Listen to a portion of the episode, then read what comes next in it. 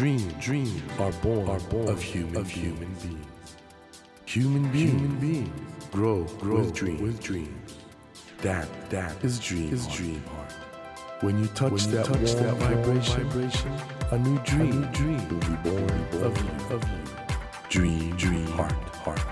ドリームハート政教新聞がお送りします皆さんこんばんは茂木健一郎ですこの番組は日本そして世界で活躍されている方々をゲストにお迎えしその方の挑戦にそして夢に迫っていきます。さあ今夜お迎えしたお客様はサッカー審判員の山岸幸子さんです。山岸さんは千葉県出身日本サッカー協会各県や地域のサッカー協会そして FIFA 国際サッカー連盟の主催する試合の審判を務める JFA に登録している審判員でいらっしゃいます。また国際審判員でもありロンドンオリンピックをはじめとする国内外の試合の主審も担当。6月にカナダで開幕する女子ワールドカップでも主審として選出されました。今夜はサッカー審判員の山岸幸子さんをお迎えしサッカー審判員という仕事のこと。そして6月に開幕する女子ワールドカップカナダ大会の意気込みなど伺っていきたいと思います。よろしくお願いします。よろしくお願いします。山岸さんあの正式にこれ審判員になったのって女性でもあれですよね。二人目でしたっけ？一級は二人目ですね。もう今女子一級に戻ってしまったんですが。はいはいはい。ということで本当にあのこの審判員の世界のパイオニアっていうことでサッカー我々ね見てますと、はい審判員の方大変そうですもんね。そうですねあの短大時代に少しサッカーをやってたんですけれども、選手の時よりも真面目に走るようになりましたと。あの審判の方ってなんであんなに走んなくちゃいけないんですか？いややっぱりあの遠くで例えば PK 吹かれても正しくても説得力ないですよね。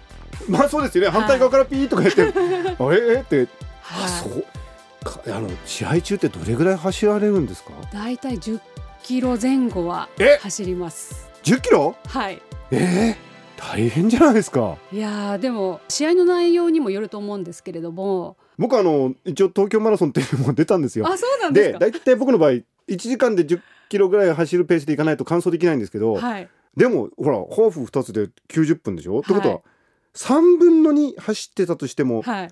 10キロ走るえね常にボールの近くに選手が。走ってる時はかなり速く走ってるってことじゃないですか。いや歩いたりもしますけど、やっぱりあのボールが動けば私たちも動くっていう感じで。あの選手と基本的に同じスピードで走ってるってことですか？いやーどっ選手より速い。早かったらいいですね。それは理想ですけど。すごいないやいやいやいや。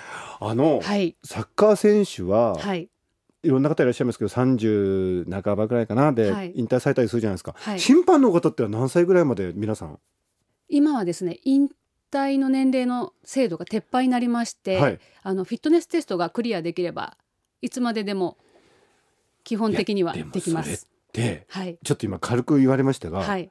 審判員のフィットネステストってどういうことやるんですか、今はインターバルテストとスプリントテストというのがありまして、まずスプリントテストが先に行われるんですね。で40メートルを6本規定のタイムで走ります。あ。の規定のタイムってのは何秒？各カテゴリーによって違うんですけれども、例えば国際主審今回のワールドカップに関しては、ワールドカップ審判員は6秒4で40 40メメートルを？をはい。6秒 4?6 6回走ります。秒 4? はいかなり大変だと思うんですけどはいだっていきなり止まってるとこから加速していくわけでしょ？そうですね。で次走るまでもだいたい90秒ぐらいの間なのでうわえそれをこうコンスタントにスピードが出せるようにトレーニングもしてます。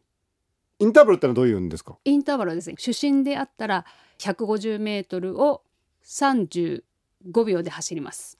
でその後すぐ50メートルを35秒で歩きます。うんそれを20本やります。20本？はい。はい。でやっぱりそれカテゴリーによってタイムももっと短かったりとか長かったりとか変わってくるんですけれども。山岸さん心配能力半端ないですねいやいやいやいやいやもう私なんかもう全然もう崖っぷちのとこにいつもいるので本当に速い人はすごく速いです。いやでもしかもですよ、はいただ走ってるだけじゃなくて審判ってだってちゃんと見て、はい冷静に判断してはい笛吹いたり、はい。カード出したりとかしなくちゃいけないじゃないですか。そうですね。だからまあトレーニングも必要なんでしょうね。すごいいっぱいいっぱいな状態でやっぱり判定するっていうのは非常に難しいので、ですよね。だかはいら冷静にジャッジできるだけの余力を持ってないといけないってことですもんね。そうですね。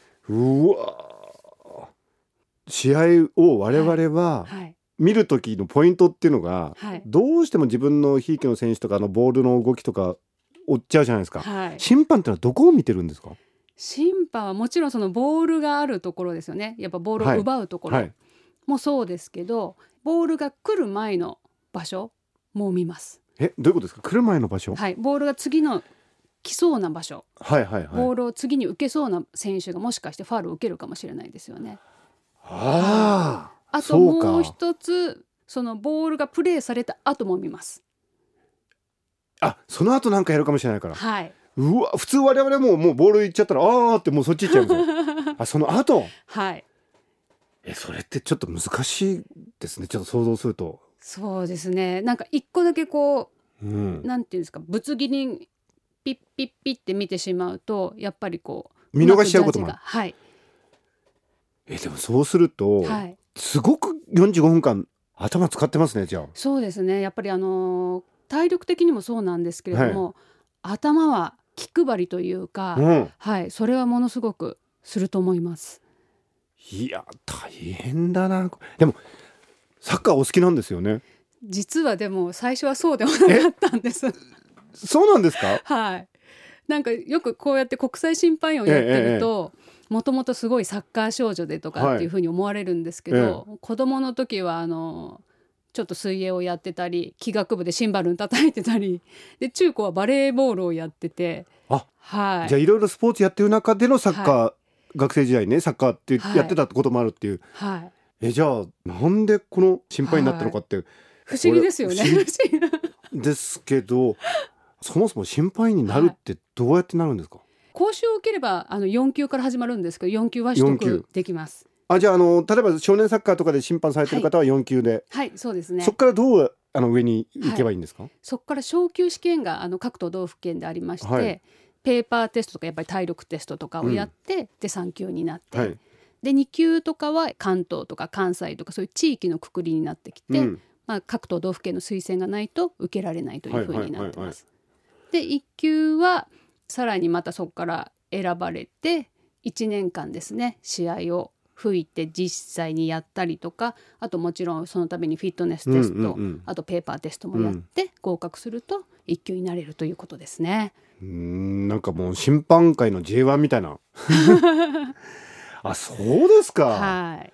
何年ぐらいかけてこの4級からこここに至ったんですか、4級を最初に取ったのははい。学生時代ですね、はいはいはい。でまあそもそも取る気はなかったんですけれども、全員必ず取らなくてはいけいけなかった。ない必修で。はい。はいで一回執行しまして。はい。で少年サッカーのお手伝いをするようになるとやっぱり必要なんですよね、ええ。ライセンスが。い。それで毎回4級を取り直したのが95年ですからちょうど今年20年ですかね。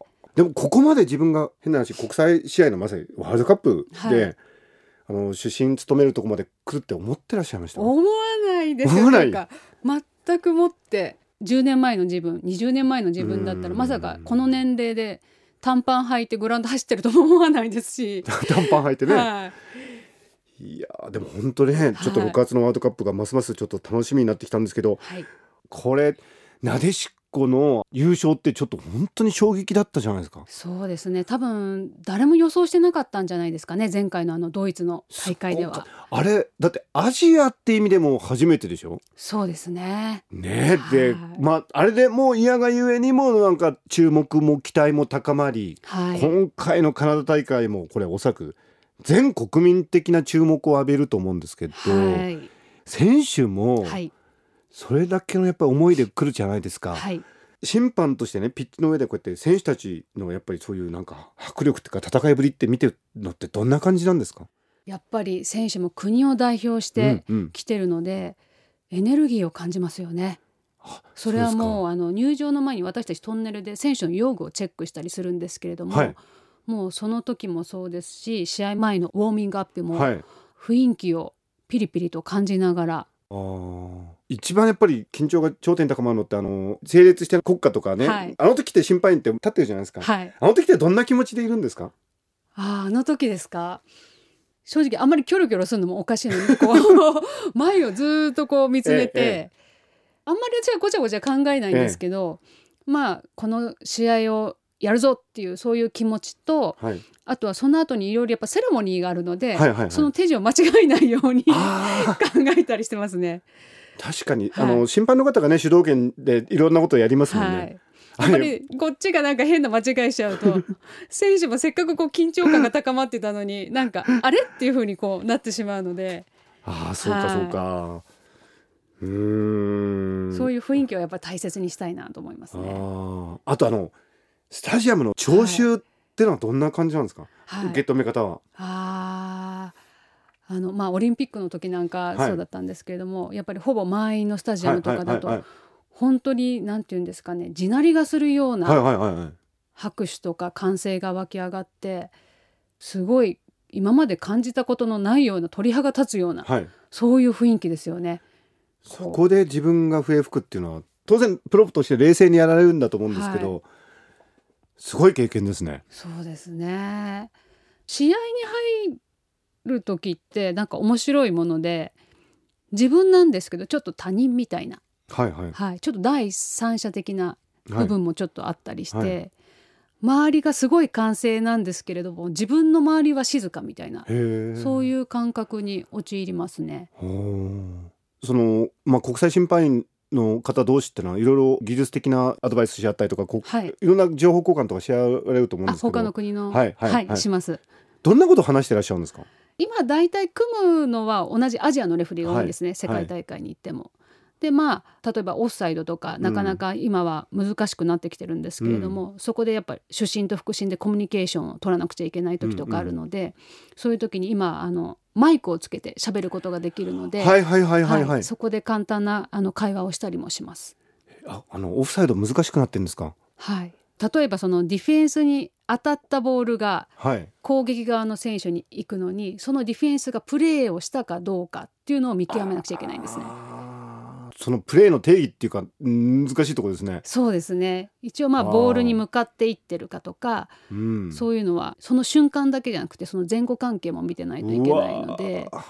そこでのジャッジメントってのは本当じゃあ,、はい。あのこういうルールでってことがなかなか言いにくい側面もあるってことですよね。そうですね。一応決まってはいますけど、ええ。その状況とか、はい、そういうものによって全部が全部全く同じっていうのは多分ないんじゃないかなと思いなるほますね。ど。はいやっぱりねこれだけコンピューターとか人工知能が発達してもやっぱりそはいこのジャッジは最後は人間がもうやるしかないっていうことで。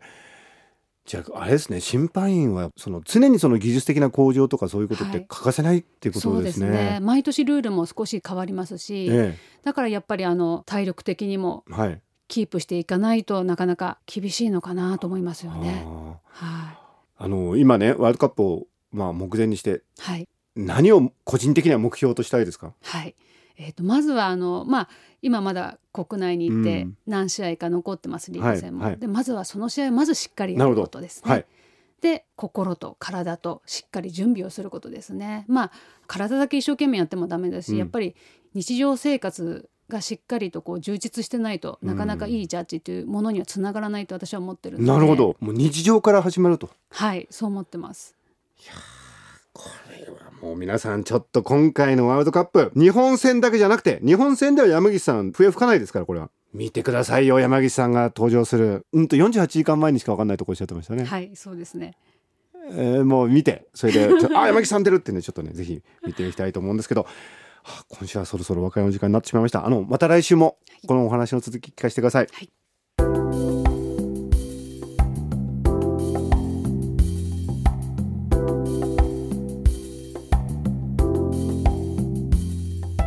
Dream, dreams can't be seen, can't be seen with a naked, eye. naked eye. But we sure can, sure live, our live our dreams. Dream, dream heart is in you, is in you, and it will make, it will make a brand, a brand new, new you, you. Dream, dream heart. 日本そして世界で活躍されている方々をゲストにお迎えしているドリームハート今夜はサッカー審判員の山岸幸子さんをお迎えしたわけですけれどもいやーいや僕ねサッカーかなり好きなんですけど審判員の仕事がこんなに大変だっていうことをねちゃんと僕分かってなかったかもっていうかすごいですよね。考えてみたらね。選手とずっと試合の中走ってるわけですからね。いやそこに女性としてまあ本当にもう未知の世界ですよ。フロンティアに入っていってねワールドカップで吹くとこまで行くっていうそれが最初は偶然のきっかけ声をかけられたってところが始まったっていう。いやいやものすごい努力をされてるしもともと向いてらっしゃったと思うんですけどそういう形でね人生が展開していくってことがあるっていうこれね勇気をもらいましたね。どうですか？皆さんの人生もひょっとしたらそういうね自分のライフワークとの出会いがこれからもあるかもしれませんよね。いや本当にいいお話を伺いました。さてドリームハートのホームページでは毎週3名の方に1000円分の図書カードをプレゼントしています。番組へのご意見などメッセージをお書き添えの上ドリームハートのホームページよりご応募ください。お待ちしています。さあ来週もサッカー審判員の山岸幸子さんにご登場いただきお話の続きを伺います。どうぞお聞き逃しなく。それではまた来週のこの時間にお会いしましょう。ドリームハートお相手は森健一郎でした。ドリームハート。政教新聞がお送りしました。